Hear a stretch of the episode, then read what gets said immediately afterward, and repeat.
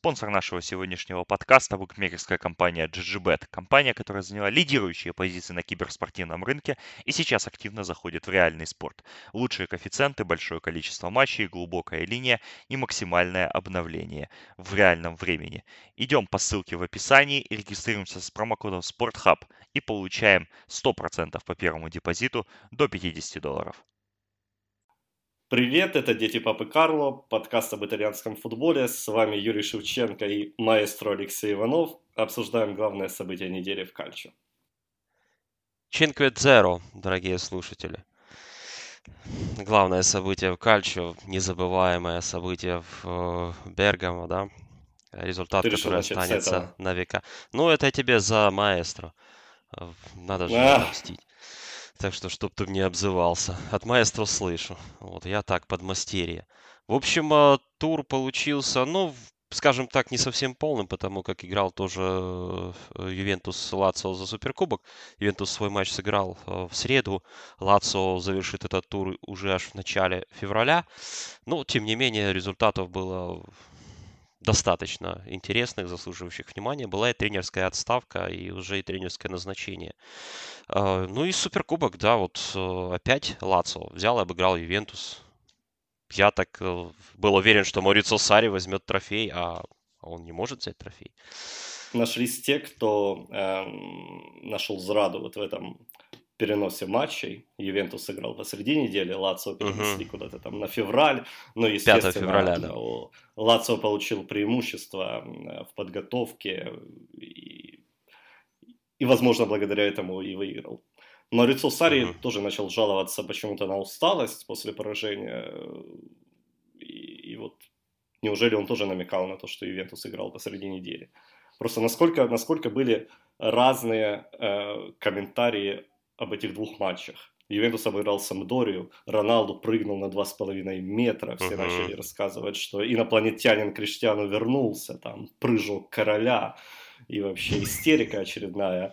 И, но стоило сыграть с Лацио, и как-то все снова, да, тут снова пошла критика, подрезали. и уже, и уже не, не инопланетянин, и уже и к Саре какие-то претензии, и критика, и уже Ювентус якобы думает о том, что, возможно, летом и нужен новый тренер команде. Ну, в общем, все, как мы любим в Италии. Вот из крайности в крайность. Ну а чего? В принципе, летом может быть новый тренер в Ювентусе, согласись, если команда завершит сезон без Скудетто.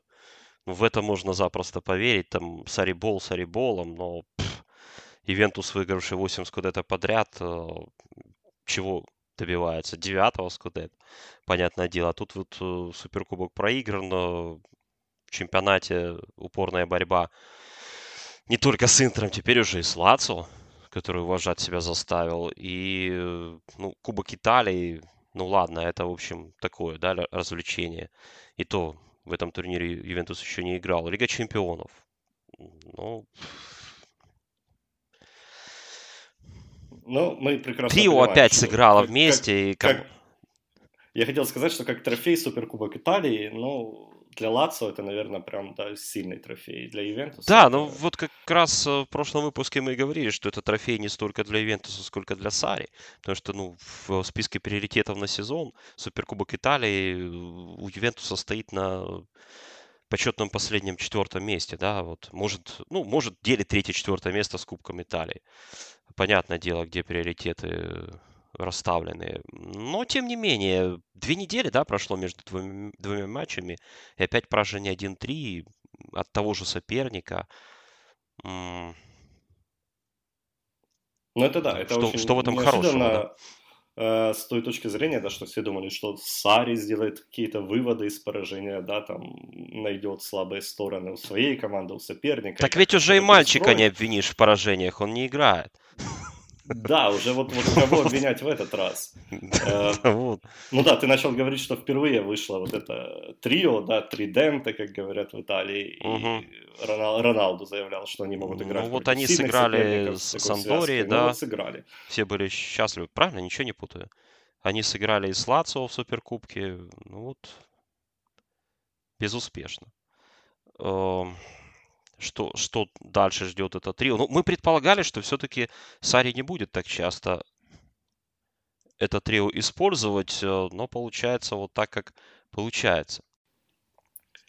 Ну, как, как мне показалось, э, этот, это трио не работало в матче с Лацо, отчасти потому, что Ювентус э, неудачно сыграл в центре поля.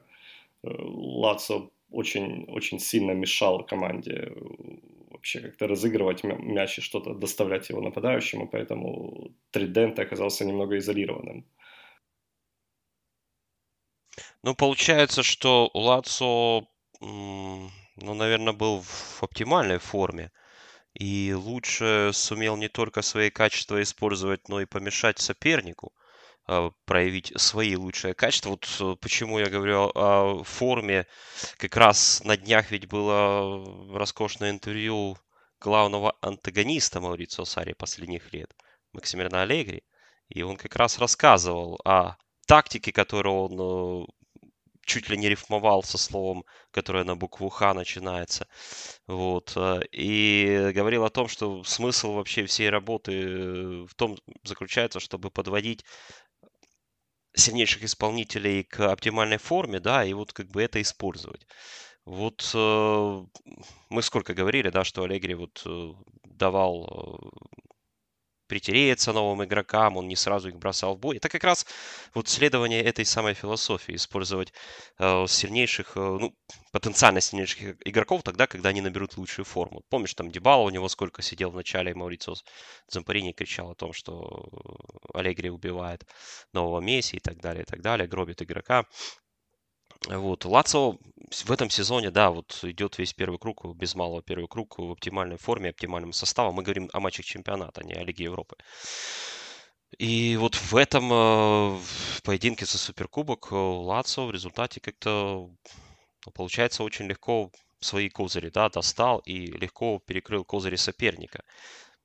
Ну вот суть Сарибола, да, владение мячом, матче чемпионата там этих передач было ну, сколько, на 300 больше или на, или на, на 200 с чем-то у Ювентуса, но счет тоже 3-1, и э, во втором тайме остроты-то особенно не было. Было владение, переводы с фланга на фланг, ну что такое же в Суперкубке было. Я вот э, начал думать по поводу игроков в лучшей форме и задумался, кто, кто в Ювентусе вообще в этом сезоне находится в лучшей форме и есть ли такие игроки. То есть понятно, что команда добывает результат, да, всего два поражения за 24 матча, это очень круто, но ведь именно такие поражения показывают какие-то слабые стороны. Очень часто поражение Ювентус, о, победы Ювентус э, добывает э, за счет умения выигрывать э, вот в таких матчах, когда команда не, не играет лучшим образом. Ну, кто-то называет эти победы чемпионскими, но это то, что команда действительно очень хорошо всегда умела делать. Вот э, еще при Аллегри и Буфон, вот, по-моему, недавно тоже об этом говорил, э, что да, свои лучшие игры команда не показывает, но она знает, как побеждать в любых ситуациях практически. Поэтому Ювентус. Поэтому мы и говорим о Ювентусе как о потенциально очень опасном э, конкуренте для любого претендента на чемпионство, потому что мы ждем от Ювентуса, что он будет прибавлять. Вот мы ждем, мы ждем, мы как бы доверяем Ювентусу в этом плане. Мы привыкли, что Ювентус э, вот свои матчи в не лучшей форме все равно выигрывает, а потом начинает просто набирая крейсерскую скорость, нести всех э, и вся, и никого не замечая. Но вот как бы время идет, идет, мы предполагаем, что это усиление начнется, вот-вот, э, выход на оптимальные обороты, но пока, пока вот мы ждем. И уже начали говорить, что Ювентус э, зимой будет работать на рынке, и в первую очередь Сари хочет э, усиления в полузащиту. Но это достаточно, ну не то чтобы странно, учитывая подписание Арона Рэмзи и Адриана Рабьоли, там, которые до сих пор пытаются да. как-то прижиться в команде. Опять же, говорят, да, что потенциально зимой... хорошие, но мало играющие. Э, да. да, и говорят, что зимой придет э, Паредес из ПСЖ, а в Париж отправят Эмре Джана, и что клубы якобы уже практически договорились. Э, ну вот Паредес как э, основной игрок в этом Ювентусе, такая достаточно сомнительная идея, как мне кажется. Ну, у меня ощущение, что если, конечно, Сари каким-то образом э, причастен именно к такому а, обмену, что он э, пытается нового Жоржинью найти для своей команды. О, Давай, процитируй эту замечательную фразу. А маэстро. Помнишь, да? Но это нужно искать, да, это роскошно, что вот был э, дирижер, да, в Наполе, и э, Наполе Сари Жоржиньо. А, да, да, да, да, да. Да, и вот нужен такой игрок э, в полузащиту Ювентуса, в команду Сари, чтобы все было как надо. И оппонент роскошно ответил, да. Хватит, хватит морочить яйца, да, с этим маэстро. Ну, слушай, ну, у Пьянича не получается, да, стать Джорджини, судя по всему. Ну, Хотя Пьянич, по Пьяничу, да. наверное, меньше всего претензий э, сейчас э, в центре поля у Ювентуса. Он, как минимум, самый стабильный футболист, который ни, ниже определенного уровня, он не опускается, да. Но все-таки это немного не то, что нужно Саре. Ты знаешь, я вот все думаю о твоей фразе по поводу того, что ну а кто в оптимальной форме в Ювентусе в этом сезоне? И, в общем-то, вспоминая последние сезоны в команде, команды Аллегри, ну, там очень часто была похожая ситуация, в особенности в полузащите, когда, ну, кого там только не было. И Лемина играл, да, ну, пускай там не первую скрипку, но, Ох. помню, даже Наполе забивал, играя в стартовом составе. А Стефан, Стефано Стурару, да? Да, да, да, вот, э, то есть, э, тут как бы ничего нового в плане этой ситуации нет. А, ну, может быть, да, может быть, Пьянич был сильнее вот на тот момент. И этого достаточно было, как э, игрок, э, ключевой игрок, э, опора, по сути. Матью Ди, наверное, был лучше, нежели в этом сезоне. Еще один ну, игрок, как минимум, который Как минимум они важен. все были моложе. Да, это... да вот в, в случае с игроками, которые уже переваливают за 30, постоянно после каждого сезона приходится эту оговорку делать, потому что... Ты просто помнишь, Э, сколько сами Хедира забивал. Э, там был период, когда он был лучшим бомбардиром среди полузащитников. Но да. сейчас он уже так не может, это, это факт. Ну, это тоже вот, кстати, опять мы перескочим с темы на тему, но раз уже вспомнили, еще один э, персонаж выступил э, Ромело Лукаку, который сказал, что вот э, Роналду признался, что в Италии сложнее забивать. И вот Лукаку говорит, да, но раз Роналду так говорит, то так и есть, в Англии проще. И тут же после этого выступления Лукаку забивает очень сложно Джену, два мяча, особенно первый, это, конечно, роскошно. Отдает пас на фланг, идет в перевалочку в центр штрафную, забивает головой после подачи, когда вокруг него даже, никого даже нет не трех метров. Это елки так было сложно, да. что я не знаю. Мама дорогая, это, блин, э, ну, вот разговор о том, что, ну, может, сложнее Роналду стало, что и он, в общем-то, при всей его идеальной э, спортивной форме, ну, молодой, уже не молодой человек, в возрасте сколько там ему? 30? Ого-го, да? Нельзя говорить такие цифры. Да, ну выпрыгивает на 2,5 метра, это круто, конечно, ну супер. Ну, то есть, может, может, это тоже как бы сказывается и на том, что вот и у него были серии, когда он не забивал, и все это, ну, при всем при этом вот как бы ситуация та же. Вот э, мы ждем, я жду, ты ждешь, ну все ждут, что вот Ювентус Сари уже будет напоминать именно команду. Вот проблески какие-то появляются. Вот игра с Интером. Но после того матча с Интером, ну, опять же, такие довольно серые и неоднозначные поединки тут же пошли в чемпионате, э, где команда набирала очки, э, ну, чаще, чем теряла, конечно же. Но при этом, ну, не было ощущения, что вот э, от этого матча с Интером, отталкиваясь, Ювентус становится уже лучше, сильнее и больше напоминает команду, которую хочет видеть Сари. Мы понимаем, что это процесс, конечно, не быстрый, но вот когда речь идет о небыстром процессе, вот самое сложное понять, когда на самом деле этот процесс идет, а когда он не работает. Вот э, да, я хотел об этом сказать. Э, как у Сари было в Наполе, да, он начал с э, треквартистой там, чуть-чуть, uh-huh. да, сильнее передвинул центр, достаточно быстро понял, что это все... Да пару матчей прошло. Плохая, да, плохая да. идея, перестроил на 4-3-3, и вот от этих 4-3-3 Наполи, в принципе, больше при Саре не отказывался. Да? Э, в Ювентусе все немножко не так. Уже было три варианта за, за, за половину сезона. Да? Сначала было три нападающих, потом был Бернардески под нападающими, сейчас туда он ставит Дибалу, он меняет Ну и Арончик выходил уже Да, в общем, тут, да. тут, тут, тут как-то процесс этот затянулся, и такое впечатление, что Сари еще сам ну, не до конца видит, как, каким именно должен быть его оптимальный Ювентус, потому что он пробует варианты, и далеко это все от идеала пока что.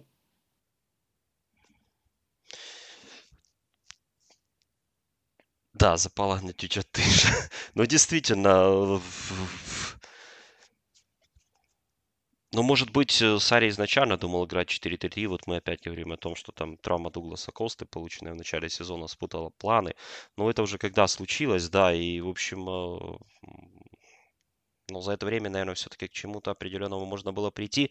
Сейчас вот, ну, ощущение такое, вот, знаешь, вот как раз э, в связи с этой темой трех звезд в стартовом составе, как ты их там красиво назвал – Триденте. Триденте, да, во, шикарно. А еще есть, а... еще есть вариант Дигуалду. Ух, шикарно. Также достойно аплодисментов. А, вот, э, и каждый удачный э, э, фрагмент в игре воспринимается, начинает восприниматься как панацея. То есть, о, так Тридента себя здорово проявил, так ну теперь будем его использовать в каждом матче. А потом оказывается, что ну, все-таки еще не так хорошо. Все это функционирует. И вот какой следующий шаг? Будет ли Сари придерживаться вот этой тактики, использовать всех этих ребят вместе? Либо он начнет все-таки опять их ротировать. Обычно вот двое из э, этого трио играют, да, вот э, либо Роналду и Гуаин, либо Дебала Гуаин, либо Дебала Роналду. То есть обычно вот такое сочетание используют по ходу сезона Сари, за исключением вот последних матчей. То есть, э, а такие вот как бы надежды на вот эту самую панацею, они, может быть, возникают тогда, когда, ну, не все под контролем. Нет четкого понимания вообще того, что происходит и как это исправить имеющимися ресурсами.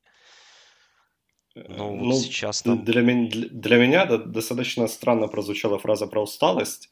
Э, в запасе у Ювентуса есть Дуглас Коста, есть э, Рэмси, есть Рабьо, да, и угу. при этом из Самдории, из Лацо он выпускает Дебалу, Игуаина и Роналду, и потом говорит про усталость. Ну, ну, я думаю, что усталость относилась в первую очередь из этих трех Игуаину, который вот против Лацо ну, совсем потерялся. Угу. Э, то есть никакой ротации, и команда устала, и, и вот кто в этом виноват. Ну, это действительно немножко ну, странновато, что и там, и там. Но я думаю, я думаю что с Самдорией бы ну, Ювентус справился. Ювентус справился бы с Самдорией с Дугласом Костой в основе. Ну, это не, не, не тот случай, когда нужно было прямо во что бы то ни стало выпускать сильнейших и накануне более важного матча за Суперкубок. Ну, мне кажется, что более честным будет э, вердикт следующий. Усталость, не усталость, но победил соперник, э, лучше готовый вот. функционально, да. тактически и так далее, и так далее, и так далее. Соперник, в конце концов, который, ну, опять, сколько раз мы это повторяли, который хорошо использует свои э, качества и не дает сыграть сопернику за счет его сильнейших качеств. Вот, э, вот и все. Простое объяснение. На данном этапе сезона Лацо командно сильнее что он дважды доказал в матчах с Ювентусом в течение двух недель. И тут уже не скажешь, что где-то там случайно, да, получилось с течением обстоятельств. Тут уже как бы статистика более такая. Да, об этом, об этом говорил и президент Лацио Клаудио Латито, который сказал, что ну вот мы действительно доказали, что мы сейчас сильнее Ювентуса, и это уже абсолютно не случайность. На самом деле у Лацио 4 победы над Ювентусом за два года, Uh-huh. Они ведь тогда выиграли Суперкубок тоже uh-huh. перед началом сезона 17-18, потом еще выиграли по ходу чемпионата. И за все время Ювентус проиграл что-то около 17 матчей вот за эти два с половиной сезона, и 4 из них Лацо. Uh-huh. Самый, самый неудобный соперник для, для туринцев, команды Симона Инзаки. И это тоже многое-многое говорит о прогрессе Лацо. Лацо мы хвалили в прошлом, по-моему, подкасте, или в позапрошлом. Да. Ну, тут можно, можно то же самое повторять. Снова, снова Лацо доказал, что в этом сезоне прямо в пиковой, в пиковой форме команды. Ну, на данный момент да, то есть э, мы можем еще сомневаться в том, насколько долго Лацио продержится вот на этой в этой своей пиковой форме, да, сумеет ли Лацио выдержать весь сезон. Ну, болельщики Лацио, конечно же, сейчас будут э, возмущаться, но, в принципе, понятно, почему мы будем в этом плане осторожничать, да. Вот сейчас, в конце концов, э, конец декабря, а играть еще до конца мая. Вот, и э, тут вот еще что интересно. Ювентус Аллегри, ну, от сравнения никуда не уйти, да, но Ювентус Аллегри всегда очень хорошую реакцию показывал на вот такие неудачи. Э, помнишь, там, э, Милану, когда, да, Милану Инзаги, когда проиграл э, Аллегри Суперкубок, какой там он разнос у Бровки устраивал, в беседе с руководством, там, я не помню, кто из, там, из директоров присутствовал, и там чуть ли не писали о том, ну, как обычно в Италии, что все уже, вот он уже навострился в Челси или куда там он вострился в то время. Вот. Просто Ювентус тогда, да, всегда, всегда хорошую реакцию показывал на неудачные результаты. Вот э, первое поражение от Лацо, чем не повод ждать этой самой реакции. Но вместо этой реакции через Тут... две недели последовало второе поражение. Можно вспомнить э, реакцию Наполи, да, когда Наполи победил Ювентус в Турине, когда забил. Кулибали, и что, что, что после этого произошло с Наполи. Э, абсолютно противоположное. Тут обратная, да, ситуация, да, то да. есть команда делает, ну... Ну, понимаешь, Сари, по сути, в таких ситуациях ну, не оказывался, потому что его Наполи всегда был э, преследователем Ювентуса, да, ему не... И он ну, может быть, не... смотри, давай так осторожнее скажем, э, карьера-то тренерская долгая, да, у Сари длинная, и может быть он оказывался в таких ситуациях, но не на том уровне, да, там на уровне серии Чедуэ, серии Б и так да, далее. Где, где-то, где-то там, вот, да. Возможно, да, вот как раз в этом не Э, нельзя вот ставить э, знак тождества между этими ситуациями, если они там у него были прежде в карьере. Вот здесь это совсем другой опыт, и игроки совершенно иные, которыми, ну, иначе нужно управлять. И которые, наверное, ждут э, от тренера, может быть, даже большего, чем игроки там на уровне низших дивиз... Э, дивизионов, да, которые просто понимают ограниченность своих возможностей, они знают, что, ну, если что-то не получается, ничего не остается, просто дальше упорно гнуть ту же линию, потому что, как бы, кроме этого ничего мы делать не умеем. А вот э, на этом уровне игроки, как бы, ждут, наверное, от тренера действительно серьезных и тактических находок, и, не знаю, может быть, даже просто иногда слов вовремя и нужным людям сказанных. Э, и по этому поводу как раз ну, вовремя вчера э, высказался Роберт Грин. Слышал ты эту историю? А, как ну, он говори. рассказал про, про беседу с Сари. Они когда, э, когда Челси проиграл Ман-Сити 0-6, угу. То Грин в раздевалке с Сари устроил конфликт, и я вот сейчас даже зацитирую. Давай. После этого матча я объяснил ему свою позицию, я сказал, у тебя нет никакого плана «Б», игроки mm-hmm. в команде не из тех, кто сможет что-то сказать, они относятся к тренеру уважительно и боятся говорить. А мне все равно, потому что меня не беспокоят последствия. Понятно. Многие потом подходили ко мне и хвалили за то, что я оказался таким смелым. Он бывший управляющий банком, а который сейчас стал тренером. Он разработал у себя в голове формулу успеха, и такое ощущение, что это было в духе «я математик, я разработал формулу, я все знаю». Но когда ты играешь против команды, которая тоже хочет выиграть и может разгадать тебя, никакие формулы не работают. А у Сари только одна тактика и один путь. Вот Роберт Грин устроил разнос тренерским методом Сари. Э, это, конечно, он удачно подобрал момент после да. поражения в матче за Суперкубок. Это все более чем уместно. Ну, мы сейчас вот э, наговорили столько, что возникает э, ощущение кризиса, да, там ощущение э, конца света, Сари вот вот. Но мы работаем, мы работаем в стиле итальянской прессы, которая да. после каждого поражения устраивает жуткую трагедию и ищет нового тренера для команды. Но при этом, смотри, просто уже идет сезон, накапливаются матчи, накапливаются ситуации, и, понятное дело, у нас с тобой возникают вопросы – вот, потому что ну, в большинстве своем тот же состав, который вот эти Скудетто выигрывал последние годы. Состав, который оказывался периодически вот э, в ситуации, когда команда проигрывает с треском, команда проигрывает э, обидно, безнадежно, и вот возникает вопрос, не исчерпал ли этот коллектив себя, и что было после этого. Э, вот здесь как бы пока хорошо все в турнирной таблице, но далеко не все хорошо с игрой. И мы-то ждем, что игра станет лучше, но вот появляются признаки, которые заставляют усомниться.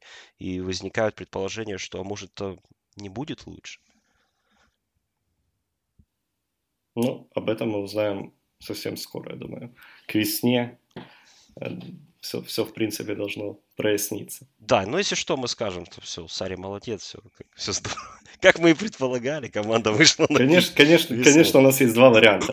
А, так, давай пойдем дальше. Что было, кроме, кроме Суперкубка? Давай, да, а то мы э, слишком... Чинкве, Чинкве Дзеро. Я, я расскажу, как было дело. Э, давай. Накануне матча Аталанты с Миланом все снова вспоминали 120-летие Милана, его славную историю, великие победы, давали интервью там Риго Саки, Фабио Капелло.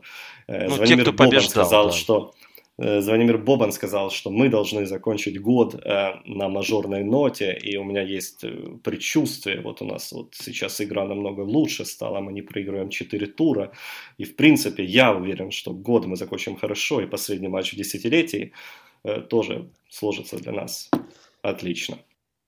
Ну, символично матч завершился, потому что вот какое десятилетие было, да, вот после чемпионства Лиги.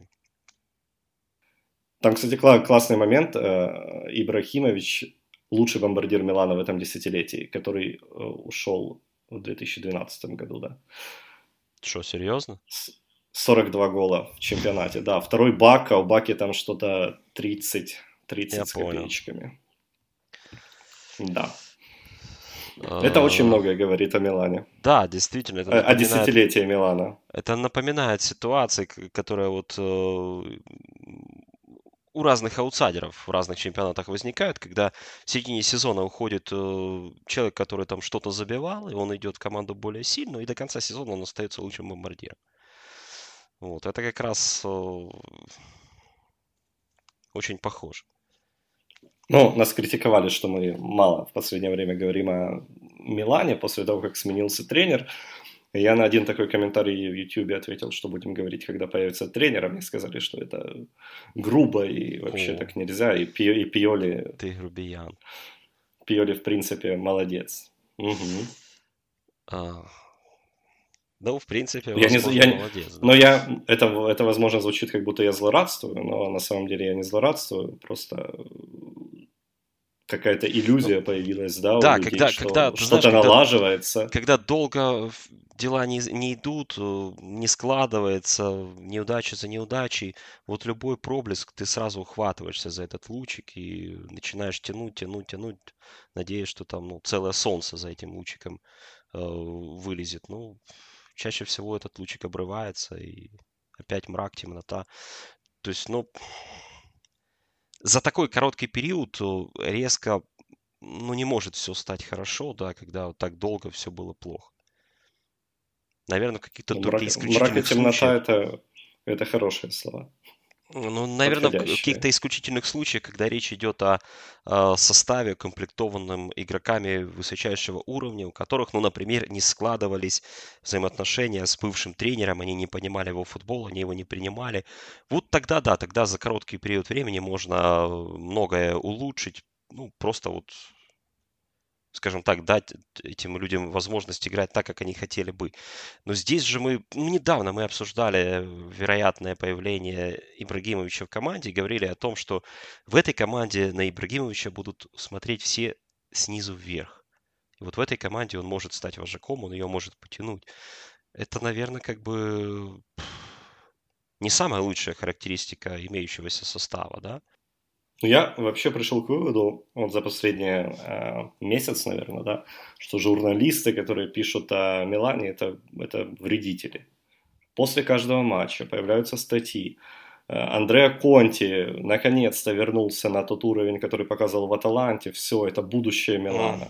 Да, и Гомес Реал... как его уделывает, да, ну, когда Да, Леа, Леао попал в штангу и перекладину с Сосоло за 15 минут. Все, Леао, наконец-то, выпускайте его в основе срочно, он покажет. Ну и вот и, и в таком духе, да. Бенасер это новый вожак в центре поля, там, и несется, и несется, и несется. И, и сразу начинают хвалить после одного удачного матча, все, обещают, что все будет хорошо. Но в итоге получается то, что было с Аталантой, когда команда за 90 минут нанесла один удар створ ворот, и это был Хакан Челханагу там с 40 метров. Просто так. На ну удачу. Да, с другого стадиона вообще ударил. Ох, ну, в общем, четвертый раз в истории, да, Ювентус, о, Милан проиграл в чемпионате с разницей в 5 мячей, и впервые в этом веке подобное случилось. Да, впервые, впервые с 98-го. Ну, когда кажется, что вроде бы хуже не может быть, но вот приходят вот, такая, вот такие статистические факты прилетают. Ну, Пьоли оправдывался, все, все пошло не так, э, мы хорошо тренировались, но в этом матче у нас были ошибки в настрое, ошибки в действиях на поле, ошибки во всем. Ну, это, конечно, объясняет произошедшее. Это, это должно успокоить. Ну, если это случилось в четвертый раз в истории, это как раз говорит о том, что э, ситуация исключительная. Это не происходит даже с вот, нынешним Миланом постоянно, да. И это, опять же, ситуация, которая, ну, на которую нужно обращать внимание, которая о чем тогда и говорит. Э, да, как бы Аталанта. Ну, с одной стороны, да, Аталанта, с другой стороны, ну что Аталанта? Ну, команда, в общем, играет, как играет. Перед этим она проиграла Болоне 1-2. Вот, э, чередуя вот такие матчи с э, всех порвем, с матчами опа, нас порвали. Или нам порвали. То есть возникает тогда вопрос. Вот э, Милан э, готовился, готовился хорошо, но в матче с Аталантой он бы добился успеха только если бы у Аталанты был не ее день. А эта ситуация характерна для кого? Для аутсайдера. Вот грубо. Ты понимаешь, накануне... Но, по сути, это так. Накануне матча с Аталантой, э, ну, практически все тренеры, да, э, говорят, что Аталанта очень сильная физически, и один из главных козырей, который может быть против Аталанта, это попытаться перебегать, да, потому что там все быстрые, физически сильные, вот они берут этим. Но вот тут дело в том, что в составе Милана нет игроков, которые могут перебегать нынешнюю Аталанту. Ну, то есть, возможно, Кассие, который плюс-минус физически мощный, ну, и тоже играл за Аталанту, но все остальные вообще без шансов. Ну, вот, вот тот пример Конти, который, да, все видели, что произошло с Конти, когда забивал Гомес. Это вот то, как сейчас выглядит Милан против Аталанты, даже в плане, не в плане там каких-то игровых идей или чего-то, в плане банально физической подготовки. Ну, а сложно вот за неделю подтянуть то, э, чего ну, тебе, так она, например, ну, принципиально не тогда... хватало. А на да, что на надеяться? Что? Какие тогда основания рассказывать, что вот, вот все должно быть хорошо, и в принципе мы можем хорошо за, завершить год? Какие у вас есть э, козыри против Аталанты? Что Лиау, который впервые выйдет в основе за три месяца, Рикардо Родригес, который не играл два месяца и так сыграл, что лучше бы он вообще не играл угу. никогда. Ну вот он, кстати, тоже там разок по воротам бабахнул, издали, конечно же, не точно. Угу. Вот, ну, то, что он как бы всегда делает. А...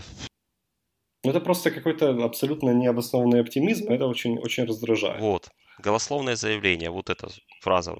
Да, это, это то же самое, чем занимается, чем занимается Газидис, э, когда рассказывает о mm в целом о ситуации, да, там мы найдем спонсоров, мы сделаем Милан снова великим, и этим же занимаются и люди, которые говорят о, об игре команды. Ну, вот э, мне кажется, ну, этот совет, понятно, никому не интересен, ни Милане, ни у нас среди болельщиков Милана. Но в данном случае честность пошла бы на пользу. Когда вот нужно честно всем не только признать, сказать, заявить, да, там на всех уровнях, там, начиная от тренера, игроков, завершая руководством. Мы сейчас э, в тяжелейшей ситуации. Глубоко. И нам... Ну, хорошо, скажи это ты. Я даю тебе возможность сказать, да. И э, нам нужно очень много пахать, очень много работать, и очень много нам требуется времени, чтобы из этого всего выбраться. И, пожалуйста, не воспринимайте там победу над, э, скажем, э, Болон, Пармой Болонией. на выезде, например, И да, вот Болонией, после да. этого, да, и Болони после этого дурацкого рикошета, когда Дармян не смог мяч выбить. Вот, пускай Милан играл лучше в целом, да, но мы говорим о победе, как она в результате получилась. Не нужно говорить после вот таких побед о том, что вот все, мы уже на верном пути, мы уже в Лиге Чемпионов, сколько там до той Лиги Чемпионов. Да, в общем-то, по-прежнему еще гораздо больше, чем э, от зоны вылета. Ну вот, мне кажется, что эта честность э, может помочь, э, но это опять же. Ну, прозвучало, что это ужас, это позор, это не тот Милан, которым Милан является на самом деле, но напоминаем вам, что Милан Берлускони тоже строился не сразу. Вот, это то, что сказал Бобан.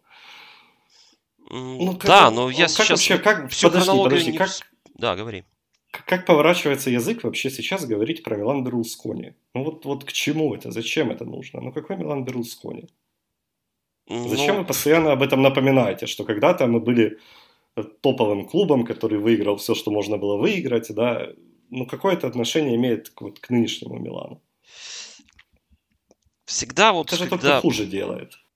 а, проходит период больших побед, вот возникает ситуация очень сложная. Те, кто ковал эти победы, они уже переходят в другую возрастную категорию, и они вот начинают уже, э, в общем, э, к Ну руководству понимаю. приступать, да.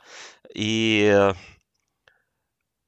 они постоянно проводят вот эти аналогии с э, победами, вот мы же побеждали. Но иногда в таких случаях очень полезен человек совершенно со стороны, который приходит и в буквальном смысле снимает вот эти вот портреты, которые там висели, победителей, чтобы как бы мотивировать э, нынешнее поколение, новую команду. Давайте, ребята, делайте так, чтобы ваши портреты мы повесили. Чтобы эти портреты на них не давили давно завоеванных трофеев. Чтобы они были раскованнее, раскрепощеннее, и э, потом их портреты висели.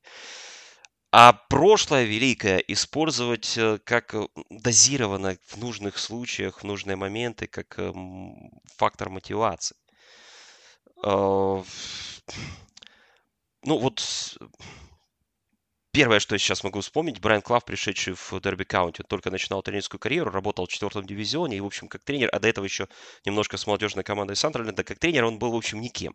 Вот он пришел в Дерби, команду, команду, которая выиграла Кубок Англии после войны, но после этого как бы она валялась во втором дивизионе. И он эти портреты поснимал, чем вызвал бурю негодования среди руководства клуба. Он сказал, что вы, чего вы добились после э, вот этой победы в Кубке 49 или 48 года? Ровным счетом ничего. Он с этой командой вышел в элитный дивизион, сделал ее чемпионом впервые в истории, в общем, и появились портреты совсем других людей.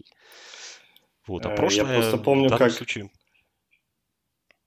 Э, как Паоло Мальдини, когда вот он этот период провел вне клуба, да, и все время, ну не все время, но часто жаловался, что меня не зовут, а я чувствую, что я готов помочь и могу помочь, и у меня есть скиллы для этого. И он там дал когда-то интервью Гадзете, не помню, лет пять назад, наверное, и там был громкий заголовок, что они уничтожили мой Милан. Э, И там он критиковал и трансферную политику, и назначения тренерские. И, ну, вот сейчас Мальдини, по сути, ну, если не главный, то второй по значимости человек в Милане, да. И он может сам вершить. Ну, в конце концов, э, успех Милана Берлускони, э, ну, чем обосновывается, да? Классная селекция, которую Много тогда, в общем, денег. еще сложнее было, да, много денег, разумеется. сложнее еще было селекцию вести, потому что было ограничение по количеству иностранцев. Ты не мог там э, привести в вагон бразильцев и надеяться, что из этих 15 человек 5, 6, 7 станут э, костяком новой команды. Это ты рассказываешь сейчас про некоторые украинские клубы. Да, э, и, и не только украинские. Ладно, и тренерское назначение. Тренера, которого, ну, в общем-то, да. Да, Мало кто знал. К Берлускони да? можно как угодно относиться, да, он там своеобразная личность и все такое, но когда он нашел Саки, э, тренера, да, из серии Б, о котором, ну, ну, ну, ник, ну никто не Ну, он обыграл с Пармой Милан в Кубке, Да, правильно? он обыграл. Ну, мало ли. Вот э, кто обыгрывал, да, Милан э, в Кубке и так далее, и так далее. Милан еще вот как раз э, на тот момент, несколько лет назад, еще два сезона в серии Б провел, да? Сезон плюс сезон. Понимаешь, когда, в целом когда... очень...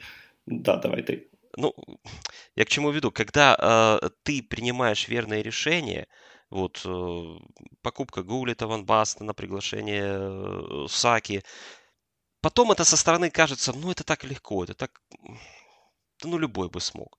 Потом, когда ты начинаешь э, уже отвечать за эти решения, ну, в случае с Мальдини, да, ты понимаешь, что на самом деле это очень большое, серьезное искусство. Разглядеть талант, разглядеть потенциал, вовремя, может быть, поддержать. Вот. И это не каждому дано. Наблюдая за успехами со стороны, ну, как говорили, да, там, да любой э, Барселону на месте Гвардиола привел бы к тому же. Но вот э, это спорно. Может быть, быть, может быть и привел, потому что вот были такие-то такие игроки, которые были на пике формы, а может быть этого бы и не случилось. И чаще всего не случается. Вот когда все классно, со стороны кажется, что это все очень легко и очевидно. Ну, попробуй, пойди, сделай сам. Опа. Грусть.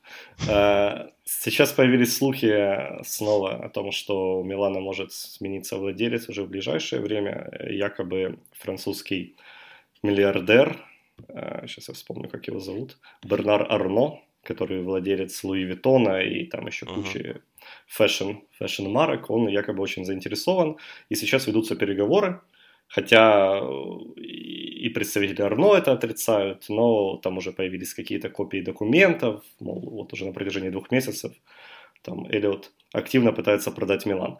Означает ли это то, что Эллиот, э, который не так давно заявлял, что мы за несколько лет вернем Милан в топ, а потом продадим его за огромные деньги, уже понял, что на деле все немного сложнее, чем на словах? Ну, что, наверное, понял, что для попадания в топ именно Милану нужны огромные деньги.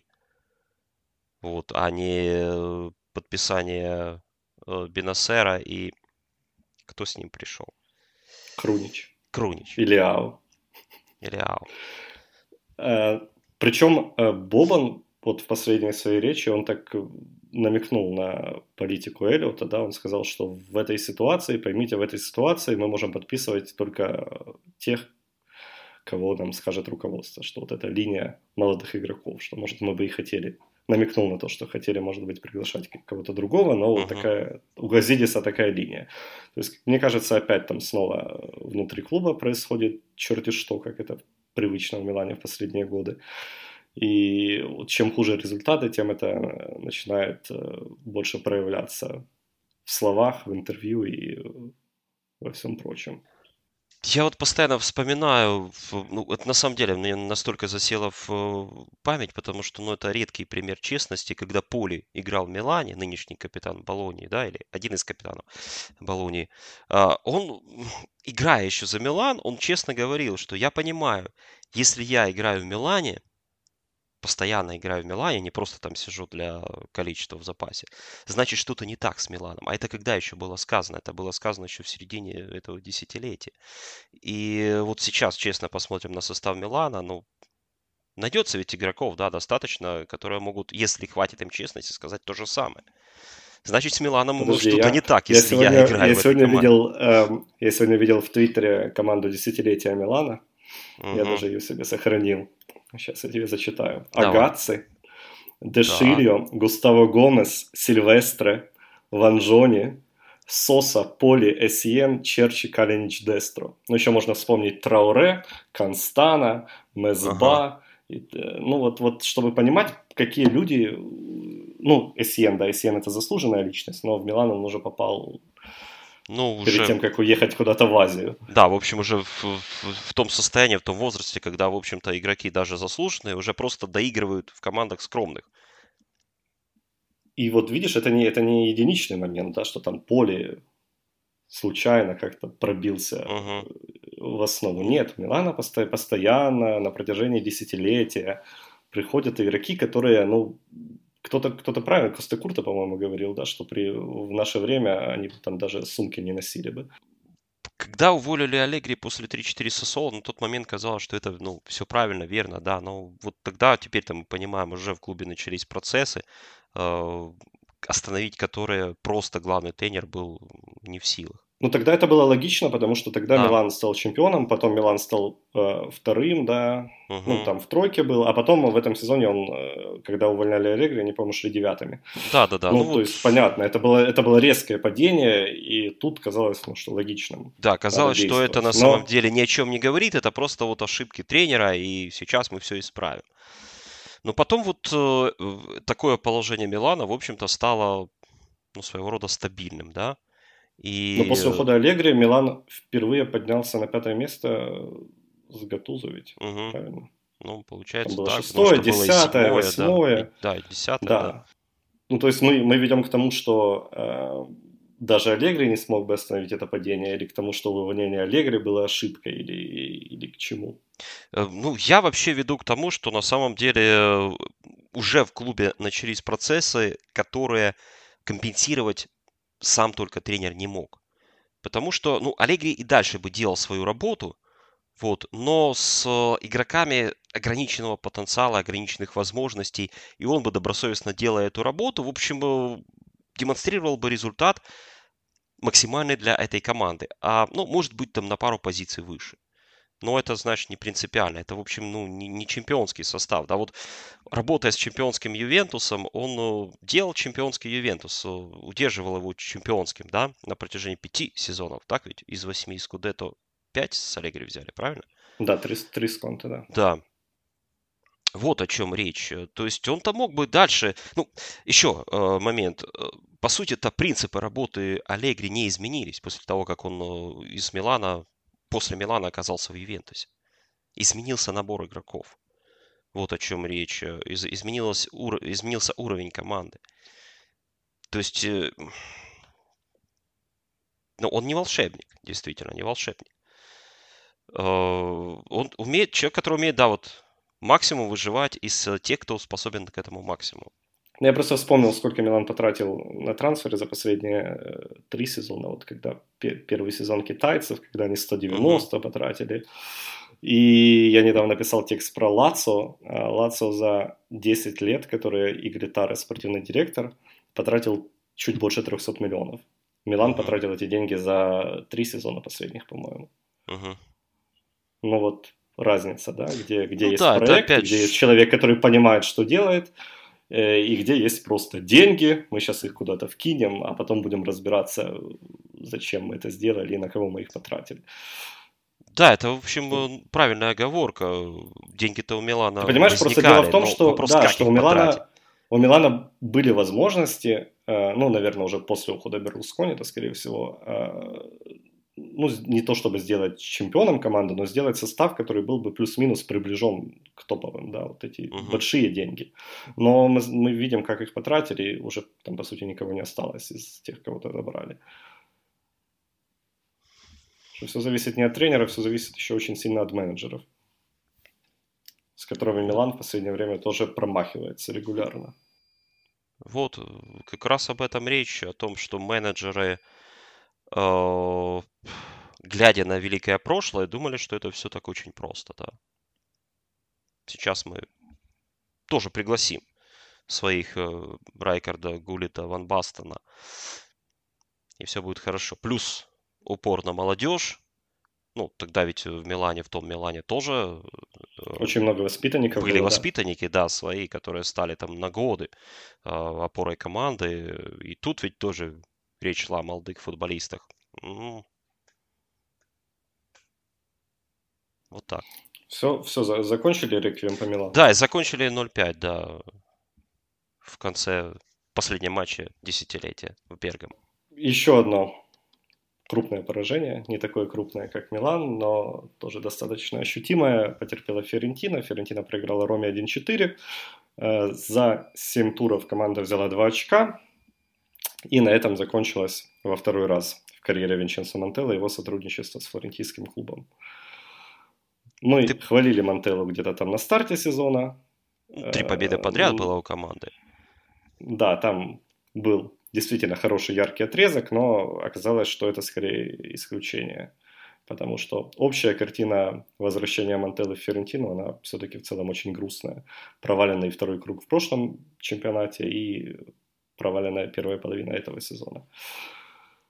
Мантелла тоже, он, конечно, взял на себя вину, но он там написал письмо, в котором сказал, что ему не ставили никакие цели на сезон, и э, он хотел сделать микс опытных и молодых игроков, а ему сказали делать ставку на наших молодых игроков. Ну, там, в общем, очень все расплывчато и непонятно. То есть он немножко так наехал на руководство. Но приглашение Джузеппе Якини это, наверное, все-таки э, признание амбиций нынешней Ферентины, да. Мы зовем тренера, который специализируется на том, чтобы выводить команды из серии Б. Ну, а в общем, другого ничего, наверное, не остается. Ну, может, это да, как раз... Сейчас... Вот тот я самый тебе случай... Сейчас расскажу, подожди. Давай. Они, они э, выходили на Эмери и Блана. Угу. Вот.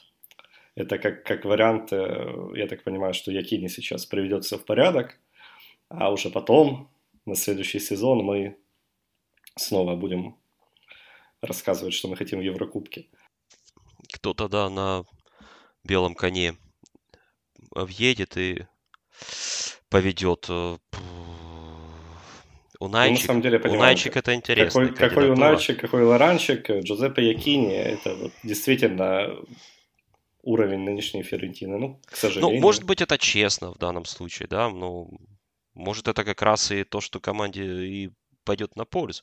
Вот это самая честность. Раз уж мы оказались в борьбе за выживание, второй сезон подряд. Ну, пускай это не, не в зоне вылета, да, но учитывая тенденцию минус 3 от зоны вылета, одну победу в 10 турах, то зона вылета может стать явью очень скоро. То давайте тогда в такой ситуации позовем человека, который знает, что делать. Но это действительно выглядит логичнее, чем тоже приглашение Пиоли да, в Милан, который при этом э, все время заявлял, что мы там в Лигу Чемпионов собираемся. Понятно, что Фиорентина уже никуда не собирается, и в такой ситуации Якини, ну... Ну, в прошлом сезоне все понятно вариант. было, да, с Эмполи. Так, такая же ситуация, такая же задача. Якини не справился. Вот, и, в общем, стало понятно, что, ну, лучше бы вот этой рокировки Андреа Цоли и Акини, потом опять Андреа Цоли не было бы, и команда, может быть, бы и не вылетела. Но мне запомнилась работа его с Сосоло перед этим, когда он пришел в команду после Буки, команду, которая, ну, в общем, ну, очень, ну, ничего не умела делать на самом деле. Она не умела ни побеждать, ни забивать, э, она умела только мучиться и проигрывать. И мне нравилась работа Якини вот как раз в Сосоло. А, команда стала выигрывать там, ну, сейчас, может, я утрирую, но, в общем, это выглядело как 1-0, 0-0, то есть рецепт успеха понятен. Команду сложнее становится соперникам обыгрывать, и команда учится максимум брать и набирать вот эти самые необходимые очки. И появилась уверенность, появилась стабильность. Я понимаю, почему с Якини потом никто не подписывал контракт. Пришел человек, э, который в скором будущем, ну, по крайней мере, он так уверен, будет тренировать Барселону. Вот. Э, но свою работу тогда Якини сделал Я помню, отлично. Э, тогда Сквинси ведь прям критиковал Якини. Он сказал, что идеи угу. его не подходят, и там мы играем не да, по той да. схеме, по которой должны играть. И вообще после Ди Франческо я разочарован. Да, это шаг назад в, там и все По такое. сравнению с Ди Франческо это прям совсем не то, что нам ну, нужно. Ну, да. Ты понимаешь, ну на самом деле в той ситуации это было как раз то, что было нужно вот тому Сосолу. тому Сосоло, скажем так, переходного периода после Ди Франческо, который ушел э, из клуба после многих лет. И, разумеется, для, ну, для Манчестер Юнайтед потрясение, когда ушел да, сэр Алекс после такого количества лет. Для Арсенала потрясение, когда ушел Арсен Венгер после такого количества лет. Для более скромного клуба, как Сосоло, гораздо меньший временной отрезок под руководством Ди Франческо, это тоже громадный период в истории клуба, важнейший период в истории клуба, потому как он, по сути, вобрал в себя все лучшие, важные и самые высокие достижения. Так ведь? И уход Ди Франческо это было потрясение. И это, ну, это был действительно переходный э, период, и э, в такой ситуации как раз вот нравился футбол, не нравился, но Якини вот эту свою задачу сделал великолепно.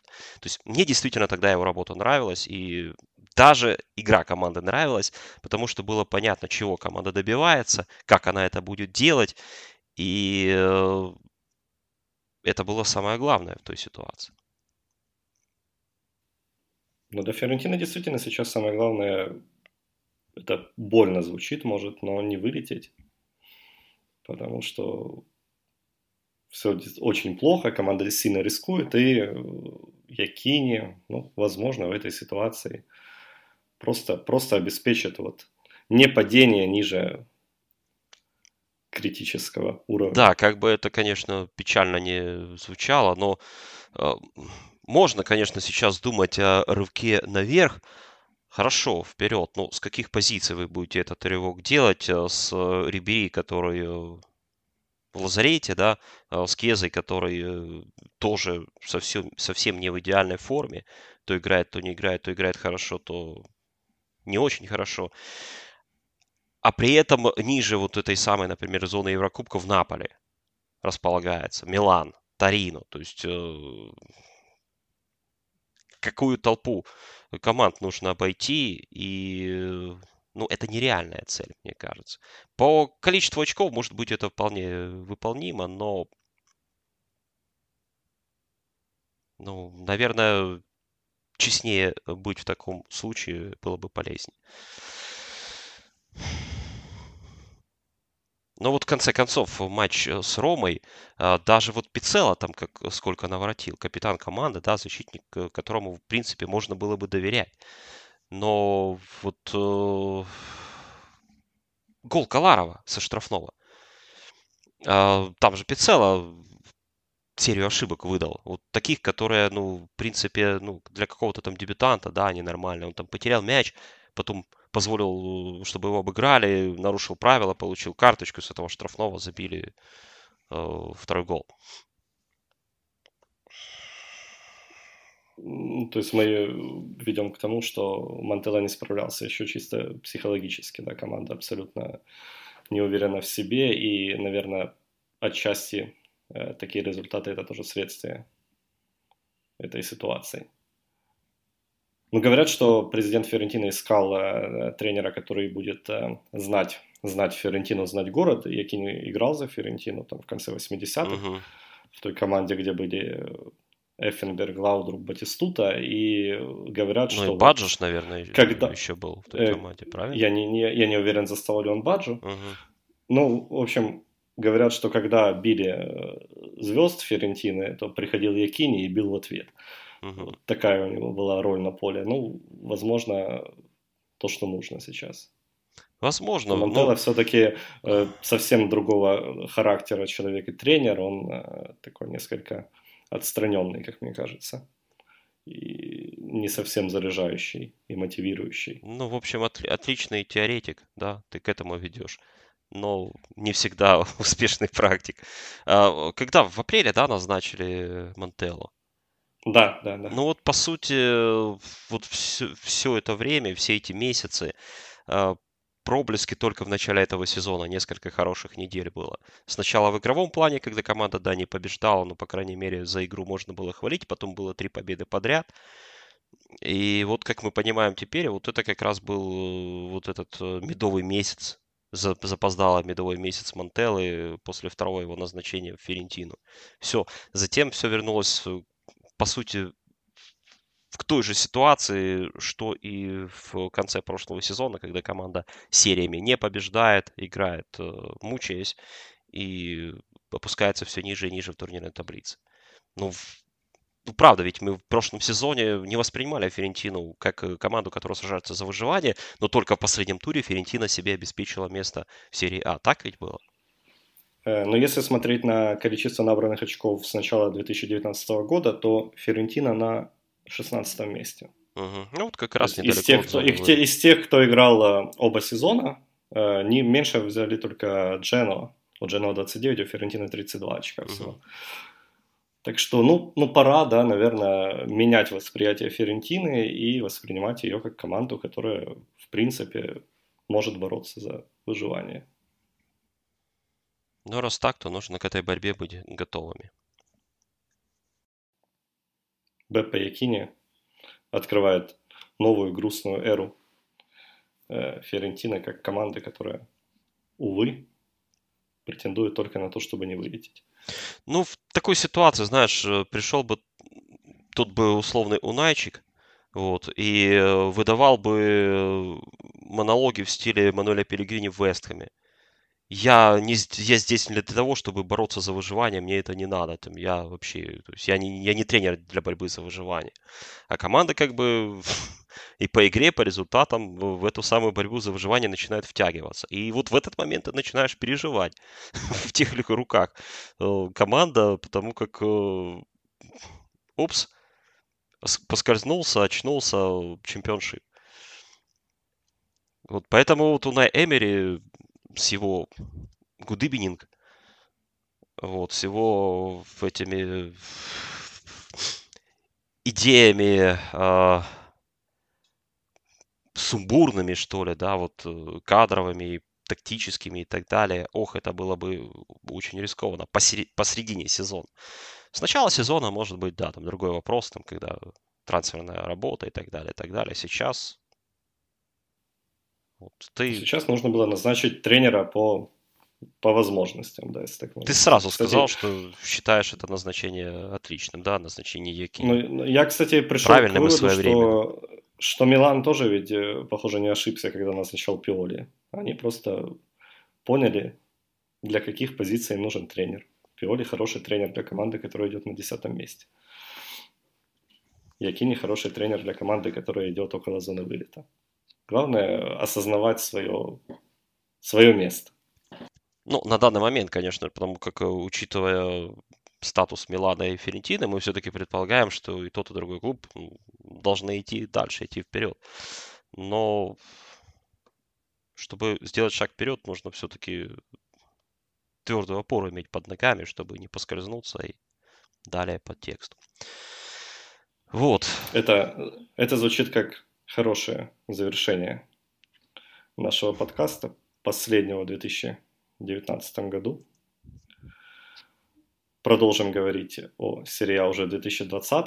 Это были «Дети Папы Карло». Подписывайтесь на Patreon Hub, помогайте сделать подкасты более качественными и частыми, а также получайте целый ряд бонусов, включая уникальные подкасты на различные темы и ответы на ваши вопросы.